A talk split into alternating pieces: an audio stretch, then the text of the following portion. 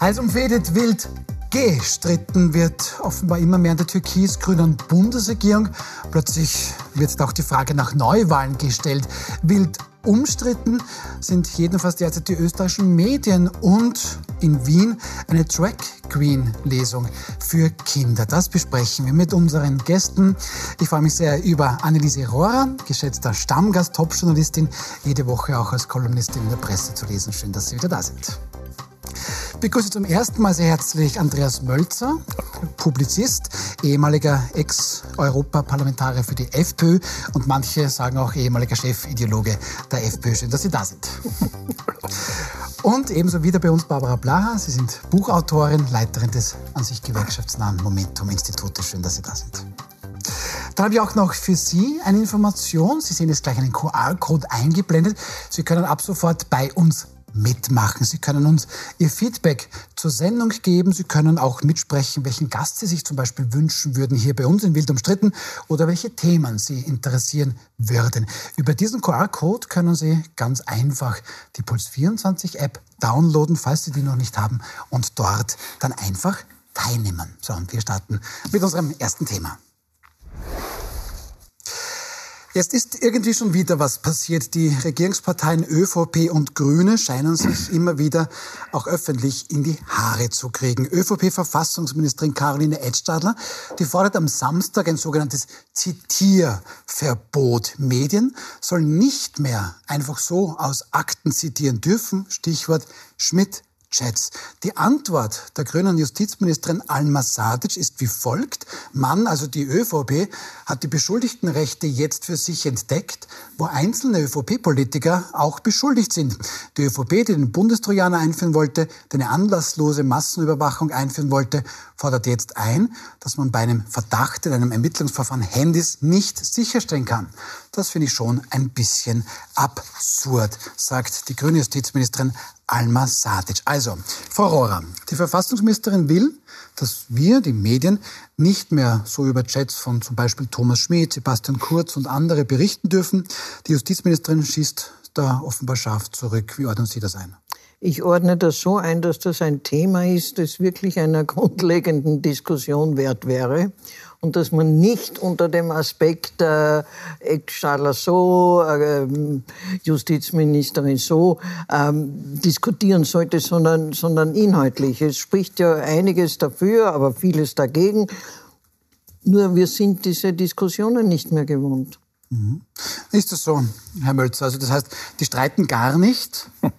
sondern das ist eine ganz normale sachliche Auseinandersetzung. Na, ich glaube im Gegenteil, dass es um diese Details nur am Rande geht, bedauerlicherweise, weil Sie haben ja völlig recht, das müsste man grundsätzlich debattieren. Aber in Wahrheit geht es doch darum, dass sich die beiden Koalitionsparteien, die das Beste aus zweierlei Welten vereinen wollten, äh, nur mehr befehden und gegenseitig blockieren. Das ist ja jetzt nicht nur in der Frage. Seit der Rede Nehammers an die Nation da vor etlichen äh, Tagen oder Wochen äh, wissen wir doch, dass der offenbar den Grünen den Stuhl vor die Tür Tür stellt und dass das Ganze jetzt, wenn das wirklich, wie Sie beteuern, noch eineinhalb Jahre dauern soll, nur mehr gegenseitige Blockade ist. Ne?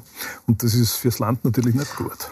Aber eigentlich sollte uns das wirklich schon langweilen, Herr Mölzer. Naja, diese, diese Linie, aber diese Linie geht seit Feimann. Bei jeder inhaltlichen ja, Auseinandersetzung ja. Äh, sagen wir ja, sie streiten nur mehr, sie kriegen nichts mehr weiter, abgesehen davon, dass die drei Jahre mit was anderem beschäftigt waren. Ich meine, ist uns das nicht fad ja. in der Kommentierung? Ich finde, die Frau Rohr einen wirklich ganz entscheidenden Punkt und da sind wir auch schon äh, ein bisschen bei dem Thema, äh, wie gehen Medien mit solchen Konflikten um? Sie haben ja völlig recht, Frau Rohrer, kaum diskutieren zwei Koalitionsparteien miteinander oder überhaupt Parteien mhm. miteinander, sind die Medien sehr schnell im Urteil, ui, da wird gestritten. Ja. Aber ich finde, das ist doch das Wesen von Demokratie. Wo, wenn nicht in einer Demokratie, soll denn Auseinandersetzung ja. stattfinden? Also das heißt, klar, nicht in einer Regierung, in einer gemeinsamen. Dass die von Streit lebt, das glaube ich nicht. nicht, nicht zum Streiten ist das Parlament da. Nicht? Sicher, sie tun es ja nur nicht, Na, weil jeder ich, sagt, sie streiten. Kurz, also ich, ich höre hier Medienkritik raus, ich finde das gut, weil das ist wichtig. Und ich höre hier raus, streiten ist ja nicht schlecht, lasst uns doch diskutieren. Ja, der einzige Ort, wo es keinen Streit gibt, weil Widerspruch nicht geduldet ist, ist eine Diktatur. In der möchte ich ich nicht leben. Na, na, Entschuldigung, ja aber das ist ja wirklich ein aber wesentliches Element ich muss da auch... Das ist ja recht, das war ein Binsenweise. Entschuldigung, es geht doch darum, dass die Österreicher jetzt wir die Legislaturperiode auf fünf Jahre verlängert. Das ist, glaube ich, eh fast noch nie ausgegangen. Ne? Mhm. Ein halbes Jahr brauchen die, bis die in die, in die Gänge kommen, ne? bis die Regierung gebildet ist und, und, und. Ne? Und dann, eineinhalb Jahre bevor die Wahlen kommen, fangen wieder die gegenseitigen, ist ja ein Vorwahlkampf. Die befinden sich ja alle schon im Wahlkampfmodus. Die schauen ja nicht mehr auf das Gemeinwohl, weder die Frau Zadic noch der Herr Nehammer, sondern schon nur mehr auf ihre Klientel und auf ihre Wählerschaft. Ne? Und das ist ja das Merkwürdige. Und da muss man ja sagen, als Bürger, wohin soll das führen? Ein halbes Jahr kommen sie nicht zum Arbeiten, dann arbeiten sie zwei, drei Jahre gemeinsam und dann kommt schon der Wahlkampf, Vorwahlkampf, eineinhalb Jahre vor dem Termin. Ne? Wann arbeiten die überhaupt? Aber Herr Mölz, ich ne? finde, da schütten Sie das Kind echt mit dem Bade aus. Mag also sein. wenn äh, es nicht möglich ist, dass man sich als Koalition über inhaltliche Sachfragen auch auseinandersetzt, gerade über inhaltliche mhm. Sachfragen, die ich nicht im Regierungsprogramm verhandelt habe, weil das Chats auftauchen hat die schwarz-grüne Regierung ja nicht gewusst, als sie begonnen haben, die Regierung zu verhandeln. W wann soll ich es machen? Wo soll ich es machen? Das muss ja möglich sein. Also diesen Raum müssen wir den Politikern und den Regierungsparteien durchaus zugestehen. Die Frage, die ich mir eigentlich stelle, die finde ich fast relevanter. Warum wird zu wenig gestritten? Es gibt so viele Punkte, die Aber im Sie glauben, dass die jetzt gemeinsam an einem Strang ziehen werden? Herr Melzer, wenn Sie mich ausreden lassen, kann ich ja. den Gedanken auch zu Ende entwickeln. Das heißt ja wild umstritten, heißt die Sendung. Ja, aber nicht wild unterbrochen. also die, äh, die Frage ist doch vielmehr, warum wird äh, nicht viel mehr gestritten? Es gibt gerade im Regierungsprogramm, das ja gemeinsam verhandelt wurde, so viele Punkte, die eigentlich fixfertig am Tisch sind, die nicht und nicht beschlossen werden. Denkt man an ein Transparenzgesetz, ja, ja, denkt man an die Abschaffung des Amtsgeheimnisses, denkt man an das Klimaschutzgesetz, denken wir an die eigentlich fix fertig paktierte Mietpreisbremse, die auch nicht kam. Also es gibt warum? genug Weil Punkte. die so einig sind oder weil die vielleicht nicht mehr einig sind, oder? Was glauben Sie denn? In der Frage, warum es offensichtlich sehr schwierig ist, den größeren Koalitionspartner dazu zu bewegen, dass sie sich auf den Regierungspakt wirklich einlassen und den umsetzen, über die Frage könnte man inhaltlich ja, ja. durchaus diskutieren. Aber genau darum geht es, ne? dass Ach. die nicht mehr gemeinsam für das Land agieren. Ne? Aber Herr Mölzer, ich meine, Sie sind ein so, ich sage es jetzt, ein solches Urgestein. Ja. Na, ebenfalls, gnädige Frau, ebenfalls. Genau, aber ich streite es ja nicht ab im Gegenteil zu Ihnen. Äh, Sie, haben, Sie wissen, wie das seit, seit Jahrzehnten Geht. Ja, und wir machen jetzt wieder dasselbe. Wir kommen sachlich nicht weiter. Was tun wir? Wir sagen, sie streiten. Vor lauter Angst, dass sie, dass sie nur als Streitparteien mhm. äh, drüber kommen, machen sie gar nichts. Und wenn dann nichts passiert bis zur Wahl, dann sagen wir, ja, die haben nichts erledigt. Ja, ja. Ich meine, das ist doch, das ist doch die, die gesamte äh, öffentliche Diskurskultur ist doch ein Jammer. Na, das ist ja ein interessanter Faktor. Natürlich haben wir das immer gehabt, auch in der alten großen Koalition, Rot-Schwarz oder Schwarz-Rot. Ne? Nur, eines darf man nicht vergessen. Die Grünen und die ÖVP verbindet, wenn sie diesen Zwist haben, und ich gehe mal davon aus, dass er wirklich da ist und sich verschärft, nichts mehr. Bei der alten rot-schwarzen oder schwarz-roten Koalition hat es noch immer die Sozialpartner im Hintergrund gegeben, wo man Gesprächsbasis gehabt hat. Ne? Das gibt es da nicht zwischen Grünen und zwischen ÖVP. Das darf man nicht vergessen. Wir haben jetzt schon ein bisschen vorweggenommen, an sich wäre der reguläre Wahltermin im Herbst 2024, also in anderthalb Jahren, das könnte man jetzt etwa so sagen. Vielleicht sind aber trotzdem im Wahlkampf, im Vorwahlkampf, Beate Meinl-Reisinger, die Chefin der NEOS, meint das zumindest, ist natürlich auch eine Oppositionspartei, die kann das schon so finden. Beate Meinl-Reisinger meint, wir sind im Wahlkampf. Ich habe schon das Gefühl, dass wir vor Herbst 2024 wählen werden, weil diese Regierung bringt nichts mehr zusammen. Und ich bin auch offen dafür, weil diese Regierung nicht einmal mehr annähernd eine Mehrheit der Menschen hinter sich hat. Jetzt sind wir schon alle länger auch im Geschäft. Diese Aussage kennt man. Also da hat es eine Aber ich glaube, Regierung. Es ist, zum ersten Mal, es ist zum ersten Mal, dass eine Koalition eines, also die Mehrheit nicht mehr hinter sich hat und so mhm. geringe Zustimmung hat. Mhm. Das ist, glaube ich, schon neu. Ich glaube, zwei Aber von drei vertrauen der Bundesregierung in der Form nicht mehr. Ich hoffe, ich irre mich hier nicht.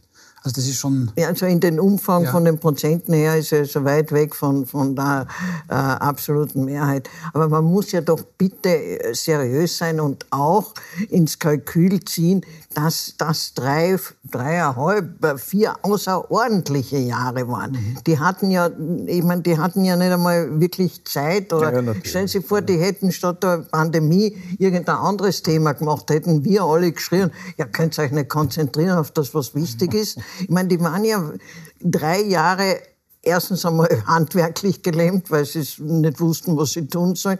Und zweitens von, von den Themen her. Einfach gelähmt. Na, sollen sie, sollen sie halt die Sachen liegen lassen, wird man, wird man sehen. Ja, aber äh, Frau Blaha, ähm, Sie schauen sich ja auch dann die harten Zahlen an, also sprich jetzt die Wirtschaftsdaten.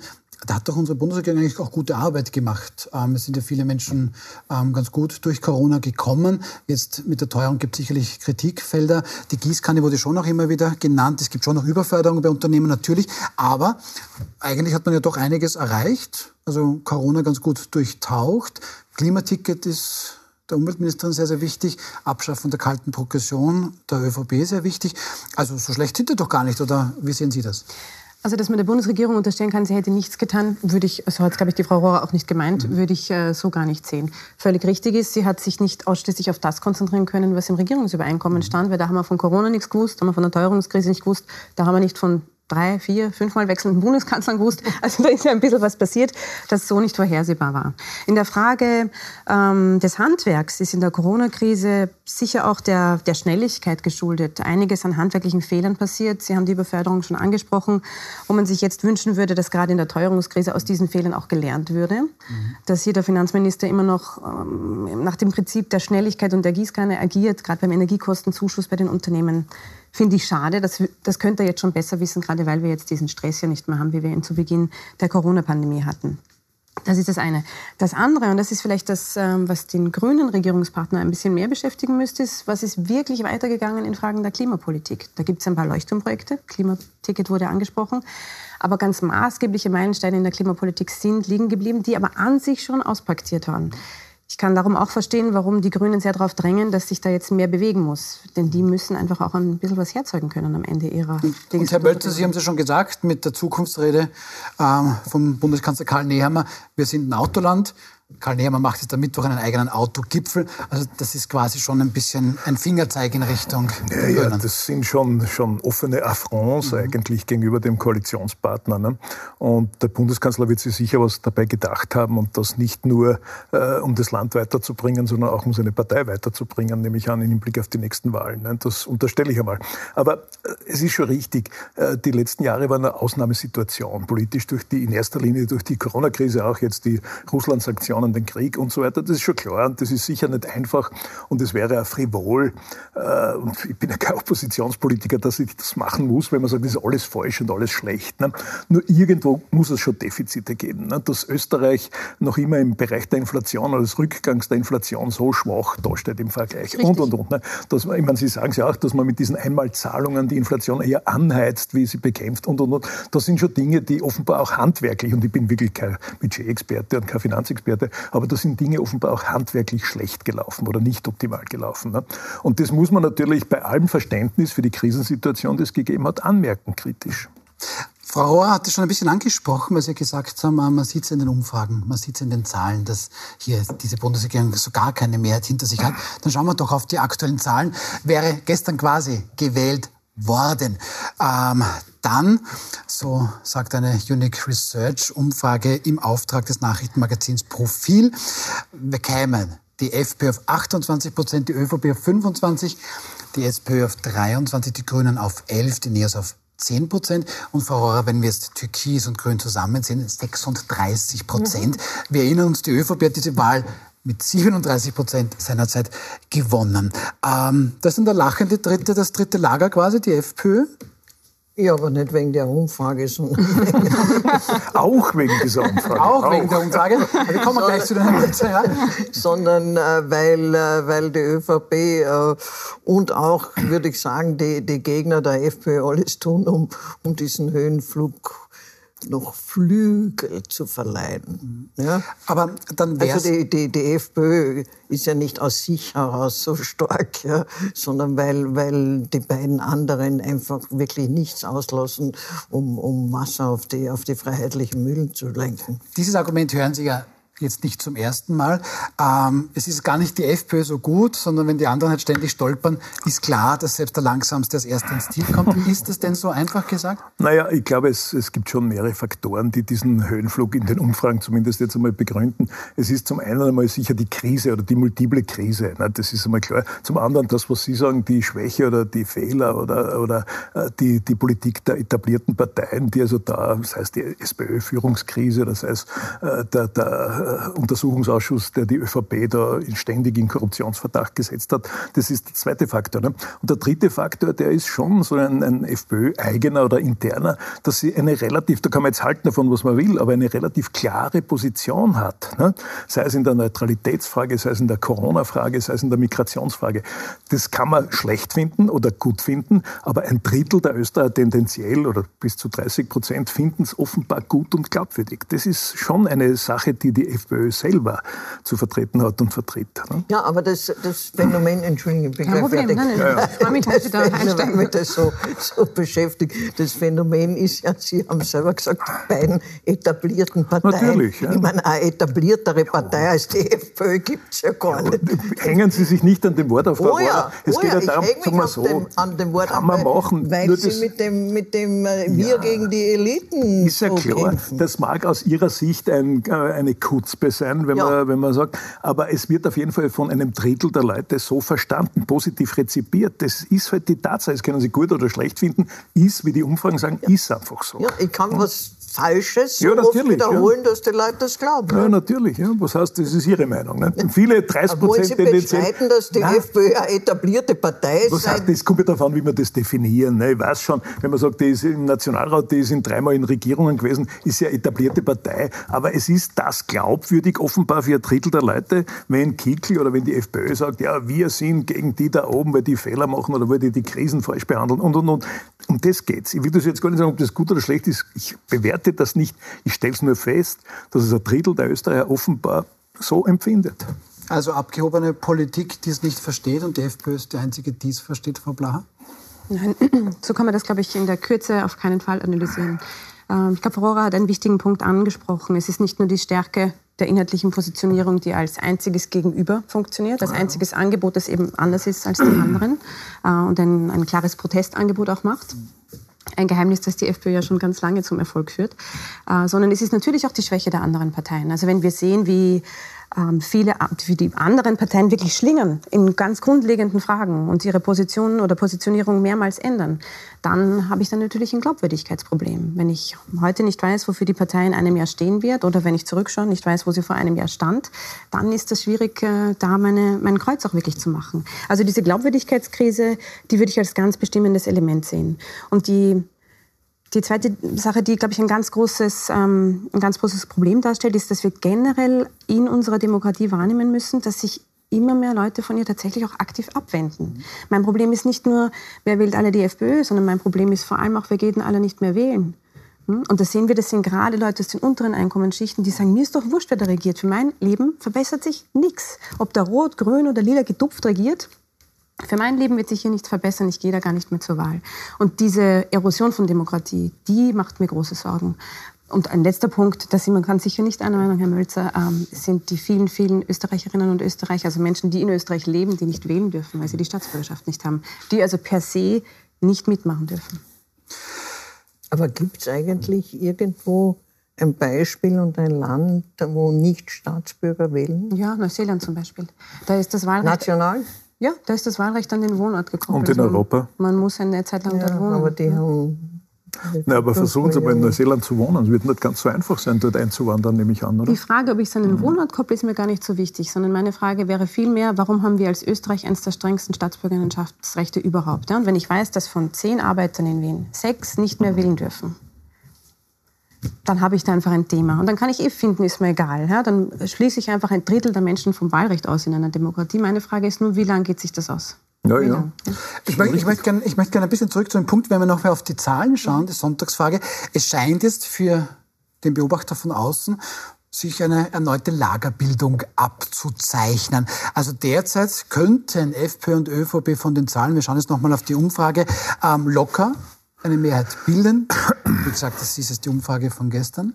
Ähm, eine Ampelkoalition, die immer wieder genannt wird, das wäre also SPÖ, Grüne und NEOS, das würde sich auch derzeit nicht ausgehen. Haben wir da jetzt derzeit so eine Lagerbildung? Ist auch das, das quasi der Vorwahlkampf von nächstem Jahr? Oder ist das jetzt einfach nur mal bla bla? Das Ganze ist bla bla. Das Ganze ist bla bla. Das Ganze ist Habe ich das so schön formuliert? Das ist so bemüht. Ich habe mich so bemüht.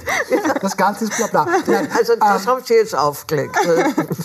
Gut. Na, weil erstens einmal wir nicht wissen und kein Mensch weiß, was in sagen wir, in sechs Monaten passiert, was in einem Jahr passiert. Wenn sich der Krieg irgendwie ausweitet, dann rennen alle wieder zu den Eta etablierten Parteien. Na, Sie sagen es, Frau ja, Also wir haben keine Ahnung, was, in, ja. was bis dahin ja. ist. Gut, das stimmt Dann, zwar, aber Wahrscheinlichkeit gibt es doch und Na, gewisse Hinweise auf eine mehr. zu erwartende Realität. Nicht ja, schauen Sie, äh, ich bin also kein großer Fan der, der Demoskopie und, und, und dieser Geschichten, aber es hat schon was. Ne? Es ist vielleicht nicht wirklich naturwissenschaftlich ganz passt, exakt, ja, aber naja, wer, wer zahlt, schafft an, hat irgendein berühmter Philosoph gesagt, glaube ich. Ne?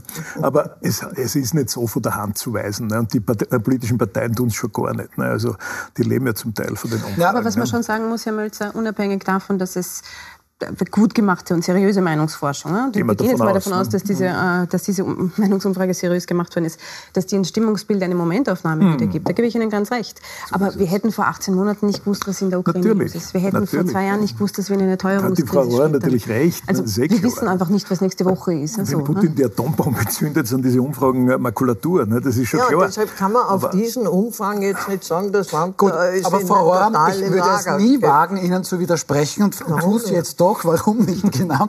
Sie wissen genau, warum nicht. Ähm, ich möchte nur auf die Wortmeldungen aus letzter Woche. Also der letzte quasi war jetzt FPÖ-Obmann Herbert Kickel, der sagt so, Zweierkoalition, gern noch, also gern, aber auch mit der SPÖ, dass man wurscht, wer dort ist sagt Herbert Kickl. Letzte Woche haben wir Andreas Babler zugehört, der gemeint hat, mit der FPÖ natürlich nicht, aber auch nicht mit der ÖVP. Und seine Ideen sind so stark, da kommt er eh über 40 Prozent. Hans-Peter Doskozil der ist dann nicht ganz so abgeschottet gegen die FPÖ, aber der sagt auch, nein, eine Ampelkoalition, das wäre es doch. Also spreche jetzt nur ich darüber oder machen das alle anderen? Wer ist da jetzt der Unseriöse? Ja, Sie, Sie haben kein Monopol auf bla bla bla.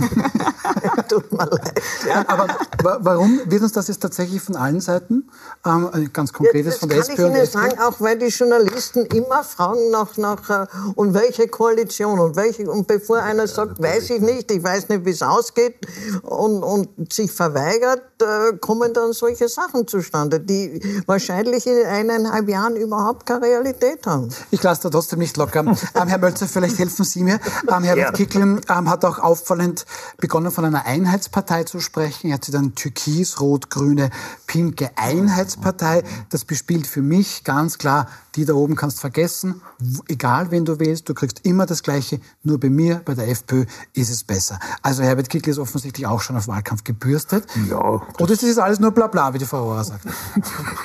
Fragen Sie den Kickl. Aber äh, abgesehen davon ist natürlich klar, dass das ein Teil dieser Strategie ist, wir gegen alle oder alle gegen uns, äh, was es ja auch immer wieder real gegeben hat. Denken Sie an die Bundespräsidentschaftswahlen, wo dann natürlich alle, beispielsweise bei der ersten Van der Bellen-Wahl, äh, so eine Art Volksfront gegen den Norbert Norbert Hofer und so. Das gibt's schon. Es ist nicht ganz substanzlos. Aber das ist auch ein Teil der Strategie. Und es ist natürlich so, klar kann vieles passieren. Ne? Die Frage ist, wie weit sind, also wie fern sind diese Wahlen? Wie ist es wirklich erst in eineinhalb Jahren, da kommt es früher. Ne? Aber ich gehe schon davon aus, dass diese Dinge eine gewisse Wahrscheinlichkeit haben. Ne? Äh, wir haben ja eine parallele Situation gehabt, 2017, äh, wo auch die FPÖ vorher aufgrund der Migrationsgeschichte von 2015 in den Umfragen sehr stark war, dann letztlich Zweiter geworden ist, weil der Kurz und die ÖVP diese Themen für sich vereinnahmt hat. Ein bisschen ähnlich ist es jetzt und auch die, die Spin-Doktoren der ÖVP, wenn es die gibt, ne, haben offenbar vor, diese Strategie zu wiederholen. Kahner und jetzt auch der, der Bundeskanzler und, und, und. Ob das dann aufgeht, das ist eh klar, das wissen wir eh, dass das ungewiss ist. Ne? Aber wenn ich Parteistratege bin, muss ich ja irgendeine Strategie entwickeln. Ne? Und die wird halt aufgrund solcher Basis, äh, äh der Basis solcher, solcher Umfragen gemacht. So ist es einfach. Herr, Herr Mölzer, da ja. stimme ich Ihnen ja völlig zu. Als Parteistratege ist das eine relevante Frage und da werde ich mich mit diesen Themen beschäftigen und werde ständig in die Umfragen schauen, ja, selber welche beauftragen, wie wir ja wissen und so weiter und so weiter. Aber das, da reden Sie über zwei unterschiedliche Dinge. Frau Horer meint, wenn sie kritisiert, wenn ich Sie richtig verstanden habe mit dem Bla bla bla, dass wir hier keine Parteistrategen sind. Und Sie ja auch nicht. Und die Kollegen, die das in die Zeitungen schreiben, sind auch keine Parteistrategen. Und wir sind so damit beschäftigt, eigentlich Kaffeesudleserei zu betreiben. Wir wissen nicht, wann die Wahlen kommen. Wir wissen nicht einmal, wer den SPÖ führen wird in die ja, Wahlen. wir wissen, wann wir sie wissen, spätestens kommen. Spätestens, ja. Aber das ist wirklich das Allereinzige, was wir fix wissen, wann sie gesetzlich spätestens ja. kommen müssen. Trotzdem verwenden wir Sendezeit darauf, verwenden wir Zeitungsseiten darauf, anstatt dass wir uns konkret mit dem Hier und Jetzt beschäftigen, mit der Frage, wir haben eine amtierende Regierung. Was macht die eigentlich zum Thema Teuerung? Was macht die eigentlich zum Thema Mietenexplosion? Was macht die eigentlich zum Thema Geschlechtergerechtigkeit oder was immer? Also es gibt so viele Themen, die herumliegen. Ja, ja. ja, aber wir haben auch die Freiheitlichen auf Höheflug. Und wer, wer, wer fragt die FPÖ, was konkret hm.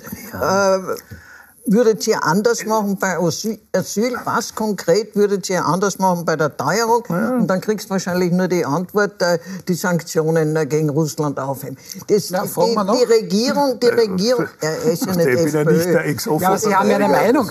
Das ist klar, die habe ich. Na, schauen Sie, Frau Rohr, das ist ja völlig nur kurz ausreden? Entschuldige, freilich. Die Regierung lässt die FPÖ in der Sache völlig außen vor die können ihre, ihre Stehsätze runter, mit Erfolg runterbeten und niemand weiß, was sie eigentlich wirklich in all diesen Problemen machen würden, was besser wäre.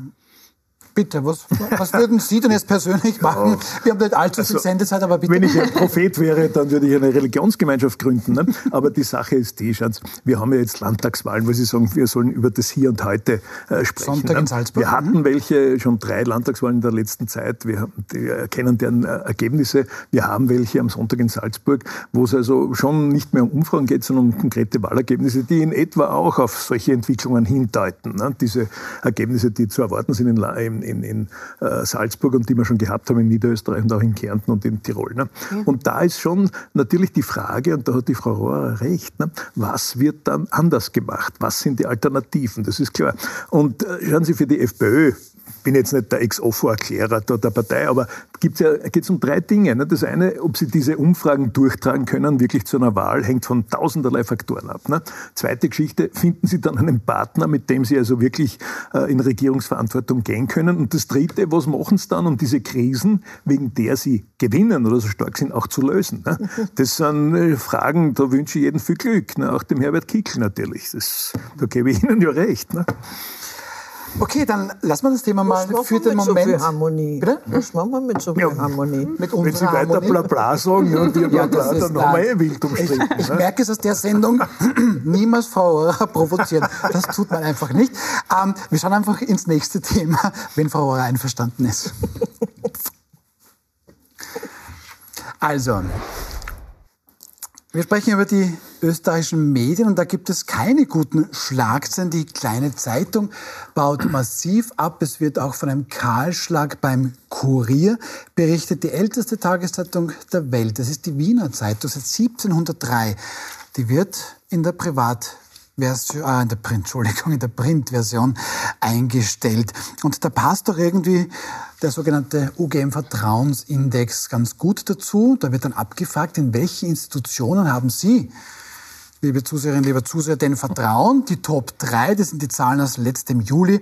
Top 3 auf Platz 1 die Polizei, das Bundesheer, die Arbeiterkammer. Die Flop 3. Am wenigsten Vertrauen haben sie demnach zu Versicherungen, Jetzt kommen Medien und Verlage und nur noch dahinter die Regierung. Frau Rohrer, ich ahne jetzt schon Ihre Antwort, aber Journalistinnen und Journalisten, Verlage, Medien schneiden hier wirklich schlecht ab. Woran liegt das aus Ihrer Sicht? Was ahnen Sie? Ich ahne, dass Sie jetzt sagen, wenn wir genau solche Debatten führen, wie wir gerade gehabt haben. Wegen dem Blabla. Ach, sparen wir das. Wegen Blabla. Wegen Blabla. Nein, aber ist das jetzt tatsächlich der einzige Grund, weil wir zu schnell, wenn ich Sie richtig verstehe, auf vielleicht sinnlose Politik das ist der, der Grund ist, dass, dass wir Journalisten, und ich habe ja, ich habe ja Kritik eingesteckt, aber ich, ich kann mit dem Ich-Journalismus nichts anfangen, aber ich schließe mich mit ein. Ich sage immer wir Journalisten und nicht ich habe. Ich habe ja auch Fehler gemacht. Ähm, dass wir Journalisten immer, aber immer dasselbe abfragen mhm. und auch nicht in die Sache gehen. Jetzt nehme ich nur die, die SPÖ her, nur die Randy Wagner her jedes Interview in den letzten Monaten endete mit werden Sie Spitzenkandidatin? Mhm. Wer wird Spitzenkandidatin? Mhm. Das heißt, wir haben immer dieselben Partei- oder wie, man sagt, Politik-Politik-Fragen. Mhm. Wir gehen auch nicht in die Sache hinein, warum da kommen wir dann auf diese Wirtschaft, da habe ich eine starke Meinung dazu, aber da kommen wir auf die wirtschaftliche Situation. Warum? Weil wir offenbar den Journalisten nicht die Zeit geben, wirklich zu recherchieren. Ähm, sie, die, die auf Zeile schreiben, können sich das gar nicht leisten, wirklich zu recherchieren. Da kommt die wirtschaftliche Situation hinein.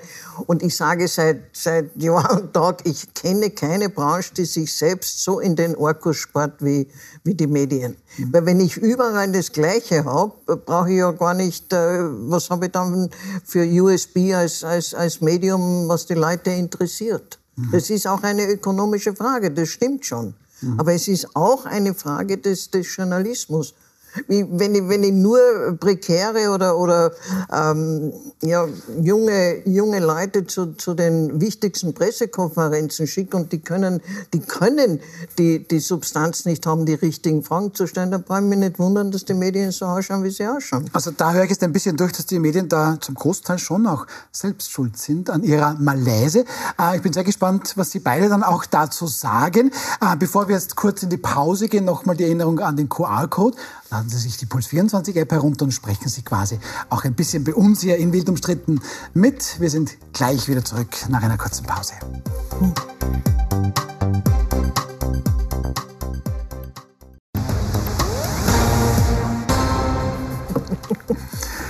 Willkommen zurück bei Wild umstritten. Wir sprechen gerade über die österreichischen Medien in der Krise.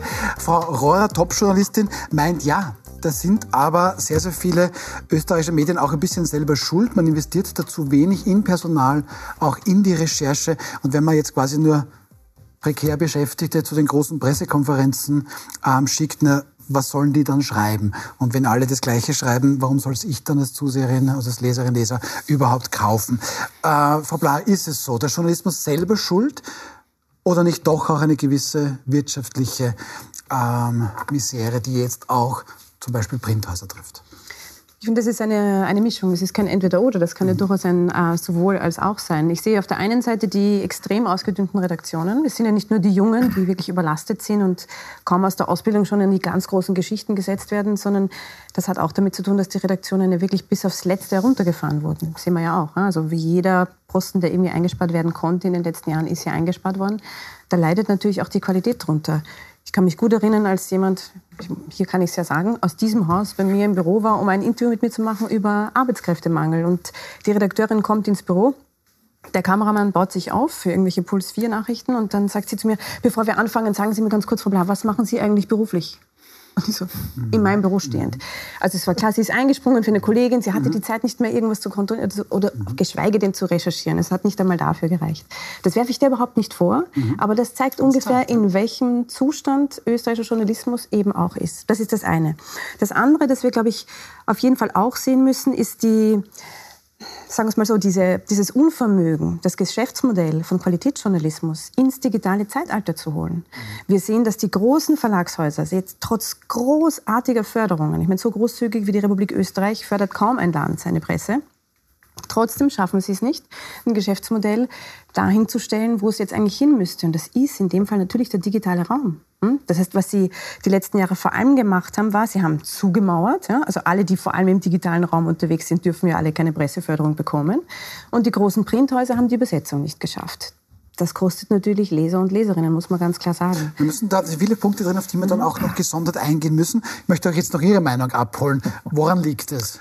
Naja, das alles, was die beiden Damen sagen, ist richtig. Ne? Dem kann ich nur zustimmen. Aber ich glaube, es geht ein bisschen weiter. Äh, ich glaube schon, dass das, was Sie gesagt haben in Bezug auf die Demokratie, ne? dass die Gefahr besteht, dass sich die Leute abwenden, mhm. dass das allgemein für Institutionen gilt. Ne? Dass man den Institutionen misstraut. Und ein Teil äh, dieser gewachsenen, historisch gewachsenen, etablierten Medien sind auch Institutionen. Journalisten waren ja Welterklärer, Politikerklärer, Lebenserklärer. Und so wie die Politik und damit die Repräsentanten der Demokratie Vertrauen verlieren, dramatisch verloren haben. So haben auch diese Erklärer, die Journalisten und die Medien damit Vertrauen verloren. Ne? Es ist, glaube ich, ein Teil dieser, dieser Institutionenkrise, weil es sind eben die großen Medien, großen Printmedien, die Flaggschiffe vom ORF angefangen bis, was weiß ich, äh, Styria und, und, und so weiter. Ne? Das sind natürlich Institutionen gewesen oder sind es noch immer. Ne? Und da ist der Vertrauensverlust. Der trifft die Journalisten, der trifft die Medien insgesamt. Ich glaube, dass das weitergehende große Entwicklung ist. Eine hochdramatische und hochgefährliche. Mhm. Wir haben 2015 laut Digital äh, News Report aus dem letzten Jahr, 2015 haben noch 71 Prozent der österreichischen Bevölkerung zur Zeitung gegriffen. Im letzten Jahr, das muss dann aus 21 gewesen sein, waren das 42 Prozent. Frau Rohrer, ähm, Sie sind eine der Printjournalistinnen. Ähm, die Leute interessieren sich nicht mehr für Zeitung. Warum schreiben wir überhaupt eine? Warum drucken wir überhaupt noch eine? Ähm, weil wir, glaube ich, hoffen können, dass sich irgendwas äh, ändert in der, in der Medienerziehung. Dort muss man nämlich anfangen bei den jungen Leuten. Äh, und wenn es in den Schulen heute üblich ist, äh, dass ähm, nur mehr die Gratiszeitungen gelesen werden und auch die Lehrer nur mehr die Gratiszeitungen mitnehmen. Und wenn man sie fragt, warum, naja, weil das ist das, was die jungen Leute in den öffentlichen Verkehrsmitteln lesen und, und äh, dann darf man sich nicht wundern. Die Medienerziehung in den, in den Schulen ist ein Drama. Und man, man muss ihn nur fragen, wie, wenn, wenn das so ist, offenbar, wieso sollen die dann mit 18, 19 und, und als Studenten zu, äh, zu Print greifen? Noch dazu bei der digitalen Konkurrenz, wo sie das meiste umsonst kriegen. Ich würde ergänzen, dass es auch ein Zeitfaktor ist.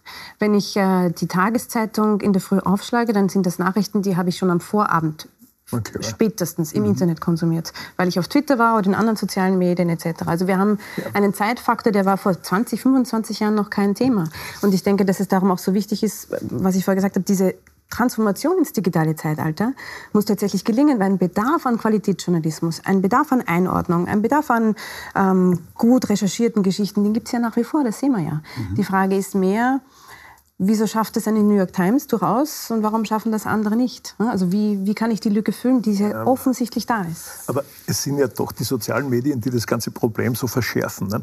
Du hast ja die, die Printmedien, ne? wo also doch der, der politische Diskurs noch immer im Wesentlichen stattfindet, gehe mal davon aus. Und dann hast du eine unglaubliche anarchische Vielfalt äh, von sozialen Medien, äh, die also da, wo es alle möglichen Hunderte, wenn nicht Tausende von Blasen gibt, von, äh, von Gruppen, die sich nur selbst bestätigen im eigenen Saft, ganz wurscht, jetzt rechts, links, was weiß ich, katholisch, fundamentalistisch, islamistisch, was auch immer. Ne? Und das ist ja, durch diese anarchische Vielfalt ist es ja so diversifiziert, dass es kein Gewicht mehr hat ne? und wenig. Und darum ist ist Print meines Erachtens so sehr im Rückgang begriffen ist, doch unverzichtbar. Und ich glaube auch, dass alle äh, großen Medien auf Print letztlich nicht verzichten werden können. Ne? Weil das was anderes ist. Nicht nur das Haptische, dass ich was zum Angreifen habe, um am Häusl oder im Kaffeehaus gemütlich Zeitung zu lesen. Aber es ist mehr Gewicht, es ist mehr Glaubwürdigkeit, es ist überprüfbar und, und, und, ne? wenn es gut gemacht ist. Da hat man, da hat man Folgendes, äh, Folgendes übersehen. Die, Sie haben völlig äh, recht, also der, den Newswert der Tageszeitung am nächsten Tag ist, ja. ist faktisch null. Äh, was war die Antwort der, der Medien, der Journalisten darauf? Ich brauche eine andere Art von Journalismus, eine Einordnung, Analyse. Nur haben das viele missverstanden und es kam zu einer Vermischung von Kommentar und Bericht. Und das wiederum aber hat die Skepsis der Leser verstärkt, weil wenn ich diese Trennung nicht mehr habe, und die wurde aufgegeben, weil eben der Newswert, man konnte voraussetzen, dass äh, das Faktum schon bekannt war. Und dann kommt dieser von mir so beklagte Ich-Journalismus hinein und dann sagen die Leser, ja, aber das ist ja, der vermischt seine Meinung mit dem Bericht, das ist ja alles nicht glaubwürdig und wer weiß, dann komme ich wieder zu der, zu der Glaubwürdigkeitskrise. Dann kommt doch aber auch der Punkt, aber im Internet habe ich doch was ganz anderes gelesen. Das haben wir jetzt in der Corona-Krise viele Ärztinnen und Ärzte erleben müssen, dass quasi jemand wie ich, der null medizinische Ahnung hat, zu einer Ärztin, zum Arzt sagt, ja, aber da habe ich was anderes gelesen. Und ist das auch etwas, meinen Sie, Frau Blatt, dass es Journalistinnen und Journalisten begegnet? Ja, Moment, ich habe ja auf Facebook was ganz anderes gelesen. Wieso erklärt man die Frau Rohrer das richtig? Nein, ich glaube, es gibt, äh, auch das ist ein zweischneidiges äh, Schwert. Auf der einen Seite, finde ich, hat das ja auch was Demokratisierendes.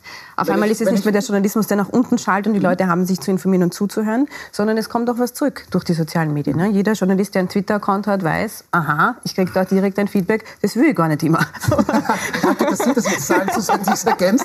Ja. Aber das ist... Äh, das ist natürlich äh, schon noch relevant. Das ist eine Art Kanal, ist jetzt aufgegangen, den es vor 20, 30 Jahren nicht gegeben hat. Das hat an sich was Demokratisierendes und das schafft natürlich auch ein gewisses Unbehagen bei jenen, die bis jetzt ja eigentlich immer in dieser, Sie haben es richtig beschrieben, in dieser Machtposition waren, schon noch zu sortieren und ein gewisses Gewicht zu haben als Welterklärer. Und auf einmal dürfen da alle mitreden und quatschen irgendwas einer. Das ist ja total Jeder ist sein eigener Chefideologe. Ja, und auf einmal darf ich meine Meinung mit dem Bericht vermischen, was natürlich nicht Aber ist das vielleicht ähm, abschließende Frage zu dem Thema, Herr Mölzer, kann es dann auch oft sein, weil Twitter da genannt wird, jetzt sagt man ja oft, unterstellt man ja, das ist jetzt die links-linke Blase. Wenn ich da als Journalist da drinnen bin, dann möchte ich dort natürlich gefallen. Journalistinnen und Journalisten, die da nicht drinnen sind, die wollen einer anderen Blase gefallen. Ist das so ein bisschen ein Thema? Ich möchte meiner eigenen Blase gefallen und eigentlich die Aufgabe übersehe ich? Da bin ich der falsche Ansprechpartner, weil ich eigentlich noch eher im realen Leben lebe und im Printjournalismus und weniger im Internet. Ne? Aber es ist schon so, dass man, ich habe den Eindruck, dass man da diese selbstbestätigenden Kreise hat, die sich selber im Kreis drehen und alles andere äh, sind Gegner oder Verschwörungstheorien oder Fake News oder was auch immer. Ne? Und das ist verstärkt durch diese Vielfalt.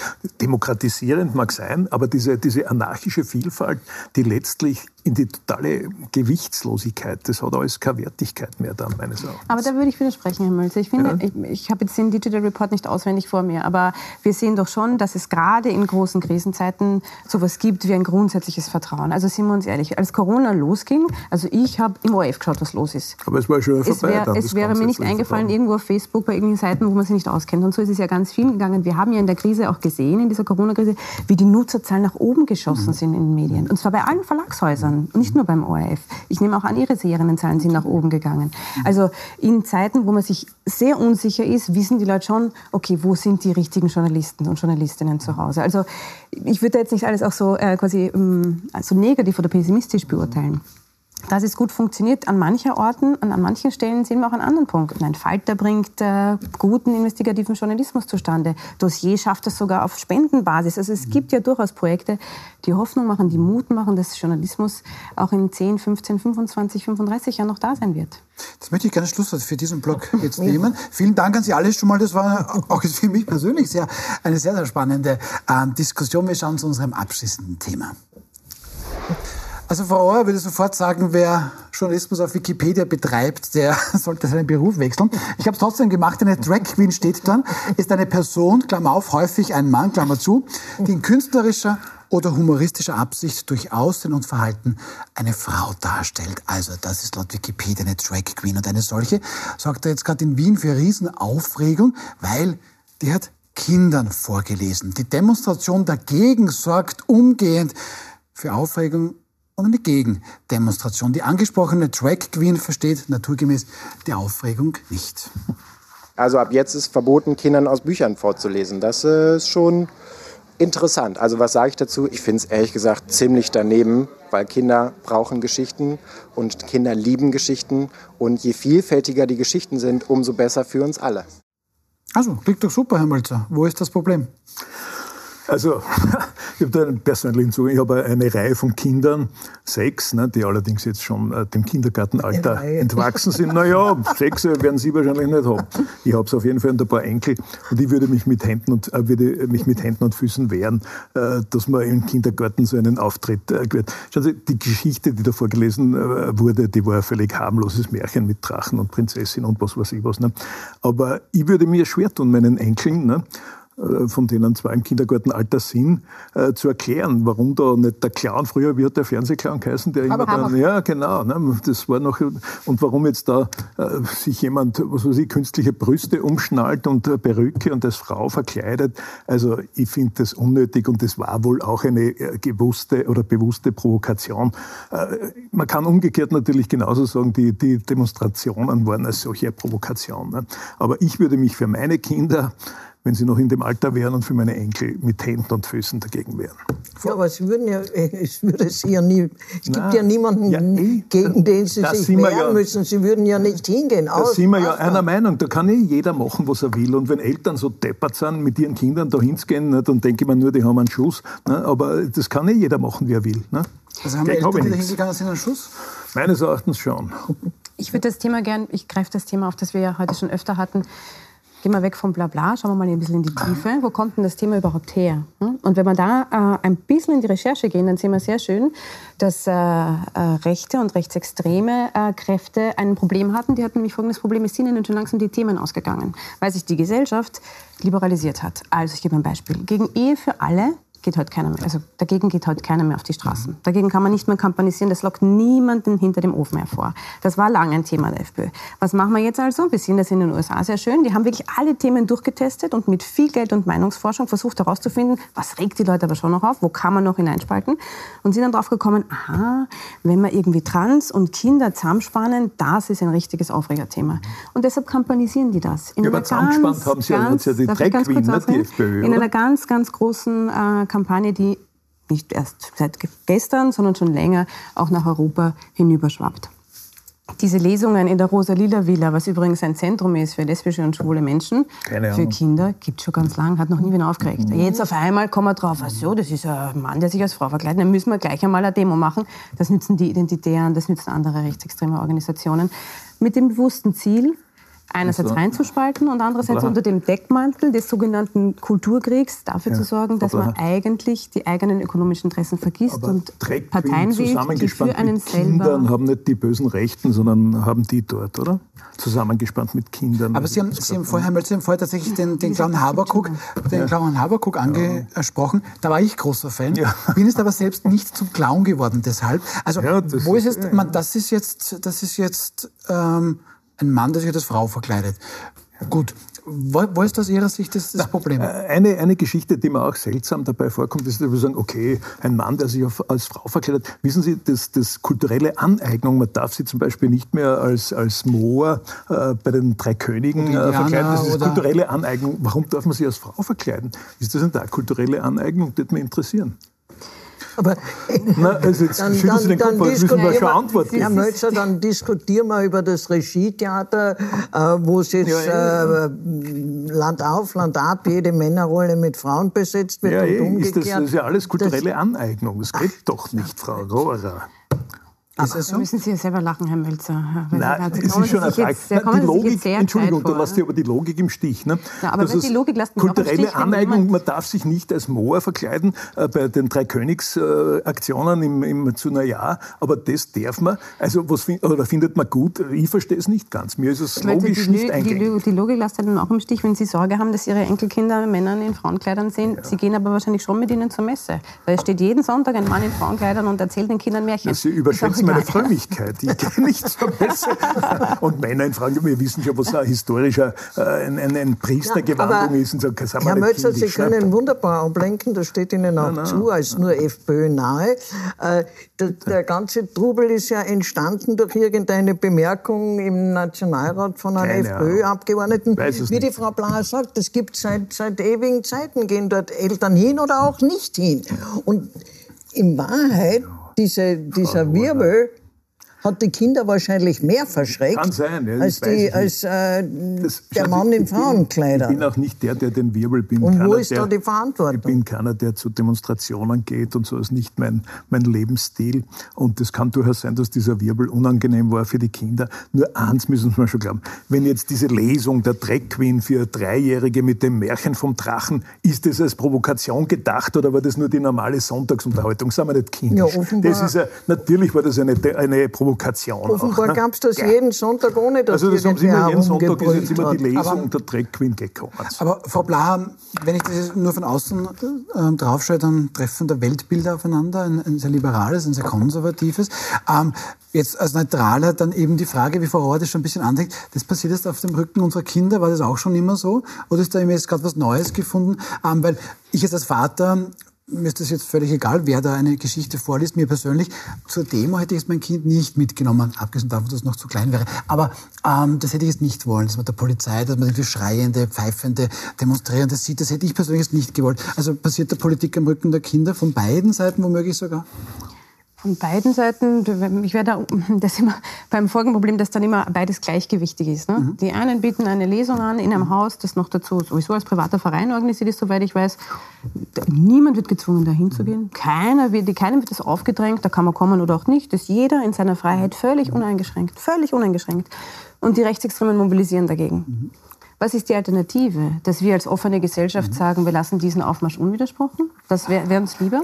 Also da bin ich sogar ganz froh, dass es zivilgesellschaftlich eine starke Antwort darauf gegeben hat. Mhm. Was ich mir schon wünschen würde, ist, dass wir äh, uns darauf einigen können, dass Eltern, wenn sie finden, sie würden gerne zu so einer Lesung gehen, bitte die Entscheidung darüber treffen sollen und nicht die Identitären. Ja, das Kindeswohl gäbe es auch noch. Vielleicht ist das doch nicht ganz so ohne Folgen für die Kinder, die also da vielleicht ein bisschen verwirrt sind, aber das ist nur eine also Frage. Die FPÖ das hat das eher im Auge als die Eltern. Das Kindeswohl sollte schon was sein. Was die FPÖ hat das eher ich im weiß Auge. was heißt die FPÖ? Ich werfe es jetzt in die Diskussion. Ich bin ja die FPÖ. Ich heiße Andreas Mölzer und frage, ist das Kindeswohl? Weil ich dann, dann einigen wir uns, dann einigen wir uns darauf, dass, ich glaube, da möchte ich es bei Frau Bla anschließen, es ist ein freies Land. Ich kann da hingehen, ich muss nicht dahin gehen und dann glaube ich, kann man es mal so stehen lassen. Ich danke Ihnen sehr herzlich.